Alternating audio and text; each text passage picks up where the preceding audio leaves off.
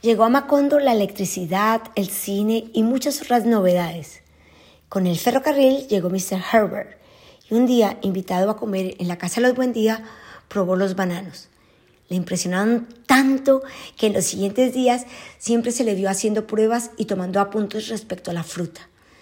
Después de varios meses llegó a Macondo una avalancha de forasteros que empezaron a construir casas y más tarde llegaron sus familias y sus animales. El pueblo se llenó de gente nueva. Los gringos se habían asentado en Macondo para explotar la tierra y el banano. Mucha gente había llegado a Macondo atraídos por las historias que se contaban sobre el pueblo. Mientras el coronel vivía enojado por la invasión, Aureliano II estaba feliz de relacionarse con gente nueva y vivir en una constante fiesta.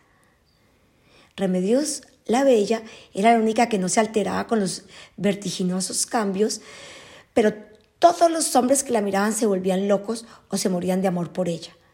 Una tarde, mientras doblaba ropa limpia, Remedios la Bella salió volando, llevándose con ellas unas sábanas. El coronel, cansado y enojado por la presencia de los gringos, decidió retomar las armas y acabar con ellos. Acudió a pedirle ayuda a su amigo Gerinaldo Márquez, pero este se negó mirándolo con compasión.